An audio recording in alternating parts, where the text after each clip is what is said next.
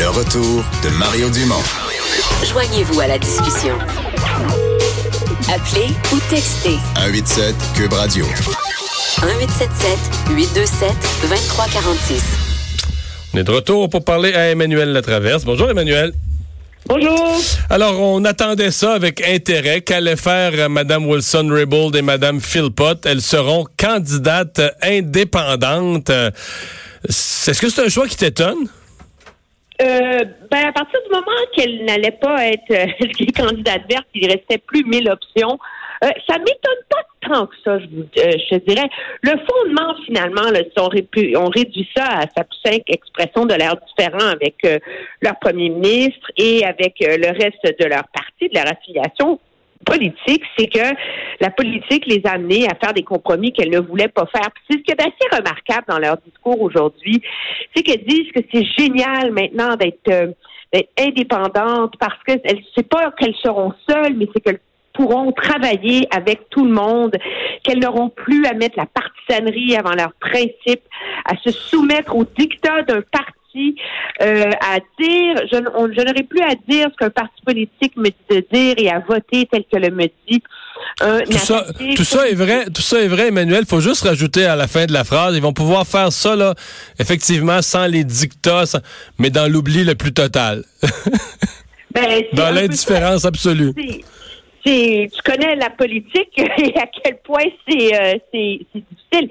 C'est on parlons, on reviendra là, à leur chance de se faire élire, mais ce qui est intéressant, c'est qu'elles semblent vouloir essayer de créer un mouvement de députés indépendants au Canada. Peut-être qu'il faut ressortir là, au-delà de leur avenir personnel.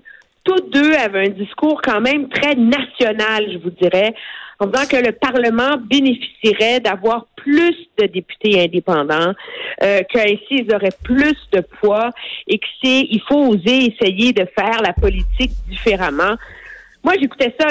Je refuse d'être cynique. Je pense que l'optimisme, voir les choses différemment, c'est noble en politique, etc. Mais c'est d'une incroyable naïveté là, de remettre en, de Ben, je suis même pas en sûr que c'est souhaitable, euh, Emmanuel, parce que dans un conseil municipal, moi, je suis le premier à dire, t'as peut-être pas besoin de parti. Exemple, si t'es 10 conseillers, il faut décider ce qu'on fait avec le centre des loisirs. Ça peut être discuté sans être pogné qu'une ligne de parti.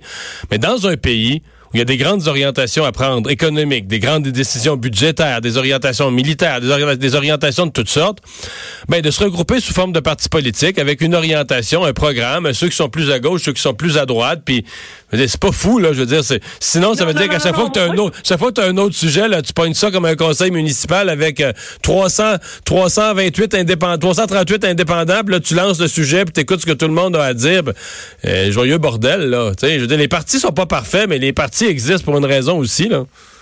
Ben, je pense que les partis. Non, ce que ce que ce que je disais, c'est qu'il y a quelque chose de, de noble à Ouais, ouais, vouloir tout à fait, mais- la façon de faire la politique, mais je pense que là que je partage son avis que c'est pas nécessairement si le système politique avec euh, des partis fonctionne et assure une certaine stabilité à la démocratie, c'est parce que ça fonctionne. Et d'ailleurs, regarde ce qui se passe au Sénat en ce moment. On a un Sénat de plus en plus indépendant.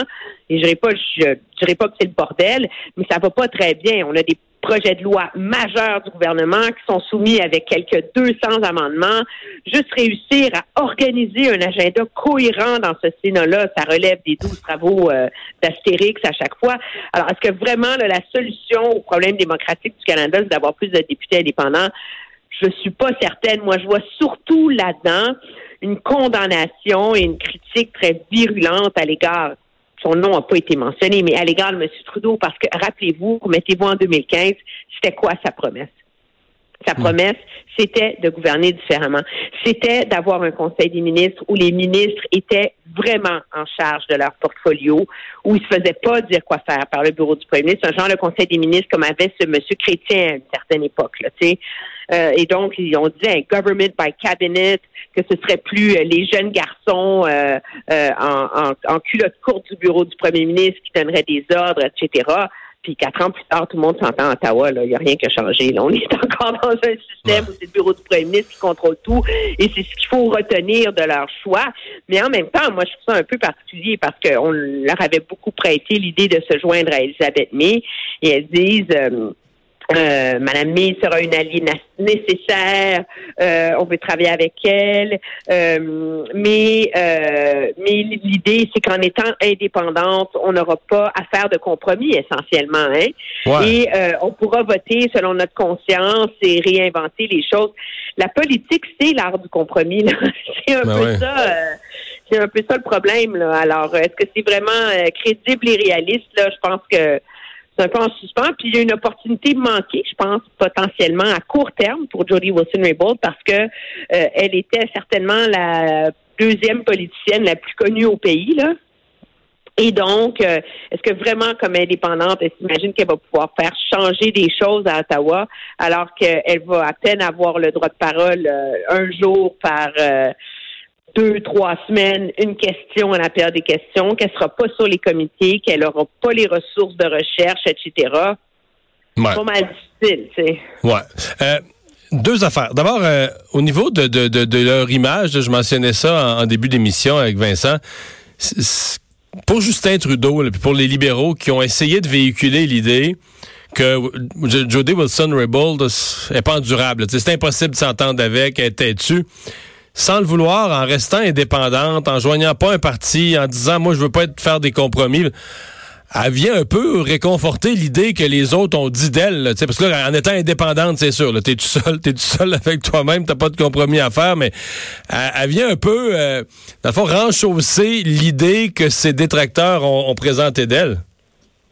Oui, et l'idée, je voudrais de manière encore plus précise que, bon, qu'elle était peut-être intransigeante, mais je dis qu'elle ne, et elle le reconnaît elle-même dans son point de presse aujourd'hui, qu'elle ne voulait pas adapter sa façon de faire la politique aux normes politiques habituelles. C'est comme si Mme Jody Wilson-Raybould s'était imaginé que la façon très euh, consensuelle, par discussion, euh, qui est propre à la politique dans les milieux autochtones, qu'elle, c'est ce style de politique auquel elle croit toujours et c'est celui qu'elle veut continuer de défendre. Et donc, la seule façon de le faire, c'est comme indépendante.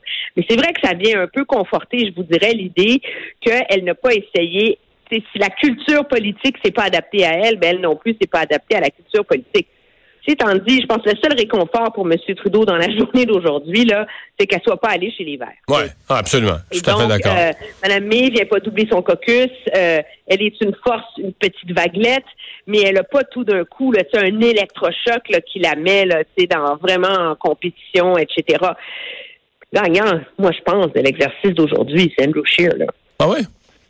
Ben, ben je veux dire... Euh, je veux dire, dans la, dans la circonscription, allons-y circonscription par circonscription, dans la circonscription de, de Jane Silpott dans, dans la couronne nord de Toronto. J'ai regardé euh, les résultats. Je disais, oui, elle a gagné les dernières élections avec 29 000 voix, Mario. Euh, contre 25 000 pour les conservateurs. Donc, Donc 4 000 de majorité. 4 000 de majorité, là. C'est euh, gros, mais pas gros en même temps. Ça servir, ça vite dans d'une élection à l'autre. J'ai regardé, et le pire score qu'a jamais fait le Parti libéral dans ce comté-là depuis les 20 dernières élections, là, c'est en 2011, puis il y avait eu 25 000 voix, là. Alors, il y a une base quand même solide là, des libéraux. si ces libéraux-là avaient voté pour Michael Ignatieff en 2011, là, même s'ils sont début déçus de Justin Trudeau, ils vont pas nécessairement les ruer là, vers, euh, vers Pierpont. Alors, elle, elle, ça va chercher, ça va chercher 4 000 votes libéraux. Elle ramène les libéraux à leurs 25 000. Elle peut faire passer le conservateur tout simplement. Là. Ben exactement. C'est ah, le gros gros risque parce que c'est un comté aussi. Bon, il n'y a pas une historique précise parce que c'est un nouveau comté issu de la du redécoupage de la dernière élection, mais c'est quand même un comté qui avait été détenu par, les conservateurs pendant pendant huit ans. Là, Alors il y a une grosse base conservatrice dans ce comté-là. C'est un comté très compétitif. Elle avait gagné grâce aux ressources et à la vague libérale. Moi, je me rappelle, une semaine avant le vote, euh, les organisateurs libéraux me disaient elle est tellement bonne, mais je pense pas qu'elle va passer. Là. Alors, tu sais, alors c'est c'est c'est très très périlleux pour elle. Donc, euh, et dans Vancouver, ben là, on nage aussi là, dans le même espèce de, calcul un peu surréel. C'est un autre comté qui était un nouveau comté issu du redécoupage électoral et tous les comtés autour, ben il y en a un néo-démocrate, il y en a un conservateur, il y en a un libéral. C'est des courses à trois. Donc, est-ce que peut-être sa notoriété à elle, euh, et l'espèce de statut là, de, de, de, de résistante euh, face à la vieille façon et au pouvoir et etc. que ça lui a conféré peut peut-être lui permettre de sauver son siège dans Vancouver, dans Vancouver Granville, mais encore là, c'est pas assuré. Là. Des indépendants, les statistiques, c'est un sur trois seulement se font élire. Eh bien, on va surveiller ça, mais euh, moi, je, je, j'ai l'impression quand même que Justin Trudeau est un peu soulagé, euh, que le scénario de les voir indépendantes, là, c'est, plus un soulagement pour lui que, que les Oui, autres scénarios. Dans la mesure où c'est assez clair qu'elle allait se représenter, euh, c'est le meilleur scénario pour lui, mais c'est pas non plus, euh, je pense, ouais, c'est le meilleur possible, mais il n'y avait pas de très bon scénario non, Non, non. plus parce qu'on vient encore reparler d'elle, de faire campagne contre lui, et maintenant qu'elles sont indépendantes, les conservateurs vont être libres de les utiliser pour attaquer M. Trudeau aussi. À suivre. Merci beaucoup, Emmanuel. Ça Au me fait revoir. plaisir, au revoir.